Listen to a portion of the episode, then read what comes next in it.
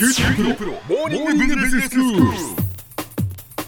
今日の講師はグロービス経営大学院の村尾佳子先生ですよろしくお願いいたします。よろしくお願いいたします。先生今日はどういうお話でしょうか？はい、今日は、えービジネスパーソンの能力開発についてお話しさせていただければなと思っています。はい今の時代って自分でやりたいことを考えて、まあそれにこう最短ルートでたどり着くようなことを考えていかなければならないんですが、なんかこうなぜか違うところに寄り道したりするようなまあ能力開発をしちゃってる人も結構見受けられますのなでる。ほど、まあ、能力開発って言ってもなんか不安だから英語の勉強するとか、まあ、不安だからこの資格取るとかやっぱそうじゃないんですよね。えでそこのところがあのちゃんと理解いただければなというふうに思うんですけども、えはいまず皆さんどんな方も、まあ、やりたいことができるっていうことになるのが一つ、まあ、ビジネス上のキャリアにおいては幸せなのかなというふうに思います。ええでまずやりたいことができない理由が実は能力の不足ではなくってはいチャンスの獲得をするための、まあ、行動をしていないっていうことがあったりとかします。チャンスの獲得をするための行動をしてない、はい、つまり能力はすごくあるんですよ、ええ。でも例えばやりたいなと思ってることをやりたいです。例えば会社で人事異動させてくれってことを、まあ、上司に交渉したりとか、うん。まあ、それがチャンスの獲得で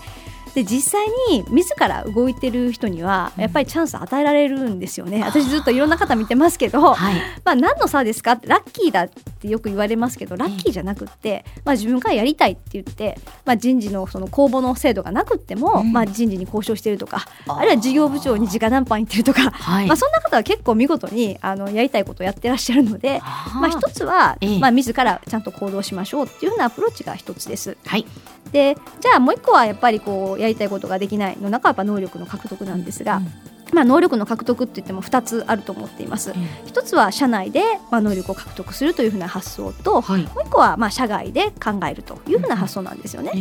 えでまず、えー社内でというふうなところを確認すると、はいえーまあ、よく一番若手の方から言われるのがあのロールモデルの先輩がいないのでどういうふうに能力開発をしたらいいか分かりませんみたいな声をよく聞きます。ああなるほど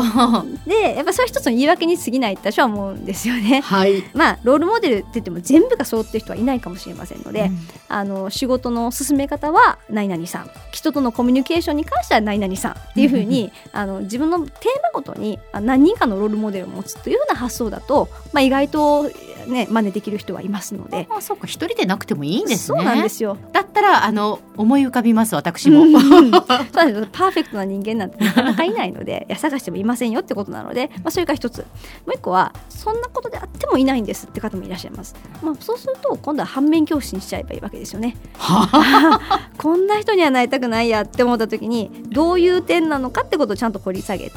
自分はそうでないようにしようっていうようなところからもこれも学びなので。そうかそうかあーこの人とやりづらいなとか、うん。そのなかなか一緒に仕事したくないなっていうそこに対して愚痴を言うだけではなくてはい。なぜなのかというのをきちんと考えると自分にとって学びになるんですね。そうなんです。だからどんなことでも学べるというふうにまず思えばうん。まあ本当に学べるんです。意識の問題だと思うのでうん。なんかそれも一つなのかなと思います。はい。それから成長実感が持てないっていう人が結構いらっしゃるんですよね。でうん。これはまあ確かにあの意外と持てないフェーズになってきちゃうこともあるのですが、まあ過去と現在しっかりとこう自分を比較しながらまあ成長を楽しむっていうようなところがとても大事だと思いますので、えーまあしっかりとこんだけ成長できたよねってことを自分でちゃんとこう書き出しながらはい。あの意識していくっていうようなやり方も一つあると思います。それからやっぱり実力以上の仕事が能力をこう飛躍的に伸ばすってことになりますので、えーまあ、こんな仕事がしたいっていうようなところでちょっとチャレンジかなというぐらいのレベルの仕事を取りに行くというのも一つかなと思います。はい。であとやっぱり一番大事なのは心の支えとなるようなこうメンターを作るという努力もとても大事だと思います。まあ、メンターって言っても、まあ、なかなかピンとこない方もいらっしゃるかもしれませんが、なんかこう自分のことを特にいいことも悪いことも特に悪いことも含めてフィードバックしてもらえるような人で時には厳しくもあり時にはこう家族のように見守ってもらえるそんな存在がこう安全基地を作って自分を成長させるってことにもつながっていきますので。はい。まあ、そんなメンターを、えー探していくっていうのも、まあ、能力開発するためにはとても大事な部分かなと思います。うんで最も大事なのは今の仕事を徹底的にやりきるっていうことでまあなんかちゃんと成果も実績も出してないのにこんなことがやりたいって言っても当たり前にそれは上司は認めてくれないですから、まずは自分で、まあ、これ以上もうあのベストは尽くせない120%やりきったっていうまでまずやる。そこがとっても大事かなと思います。ね。意外とやっぱり徹底的にやってるかって自分に問いかけたらまだまだだなって 思う自分がいますよね。そうなんですよね。それがあるうちは、まあ、まだまだねやることはあるよねっていうことなのかもしれません。そうですね。はいあとやっぱりもう一個は社外に目を向けていろんなこう勉強会があって朝から勉強する朝会が朝活があったりとか、えー週末に勉強してるとかいろいろあると思うんですが、うんまずここで大事なのは目的をしっかりと明確にして何でもかんでも行くんじゃなくって自分がやりたいことにつながってるような勉強会なのかってことにフォーカスをしっかりとしていくということが大事です。はい。やっぱり何か言ってたら安心っていうのはわからないではないんですけども、うんでもやっぱり本当それ何の価値も生まないからっていうこともやっぱりありますしであと社内に眠る宝をということでいくと、えー社外なんだけど例えば研修外に外部に行く研修制度だったりとか自己啓発制度みたいなことがあるかもしれませんので、え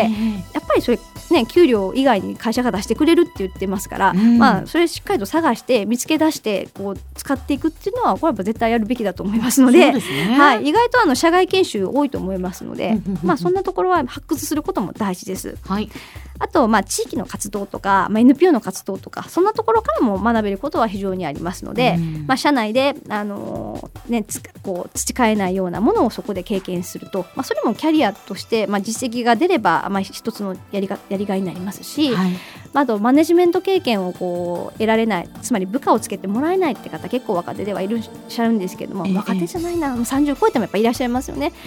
そういう場合はやっぱりこう社外で、まあ、NPO の活動でプロジェクトマネージャーをしてしまうとかそうするとやっぱ経験が得れますので、はいはいはい。あの別にお金なくても何よりも経験ですので、まあそんな発想もすごくあると思います。なるほど。はい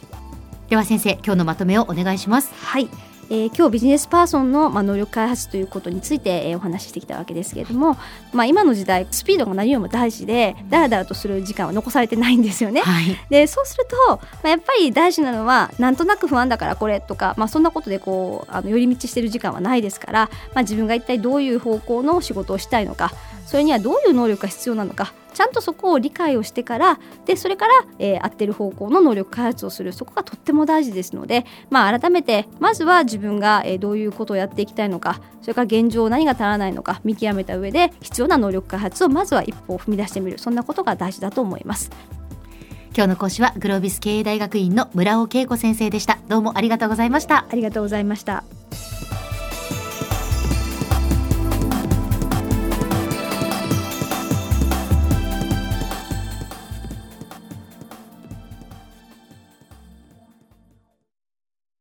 QTPro は通信ネットワーク、セキュリティ、クラウドなど QT ネットがお届けする ICT サービスです。九州中に展開した光ファイバー網を基盤に一番身近なビジネスパートナーとして九州の企業自治体の皆様をサポートします。詳しくは QT プロで検索を。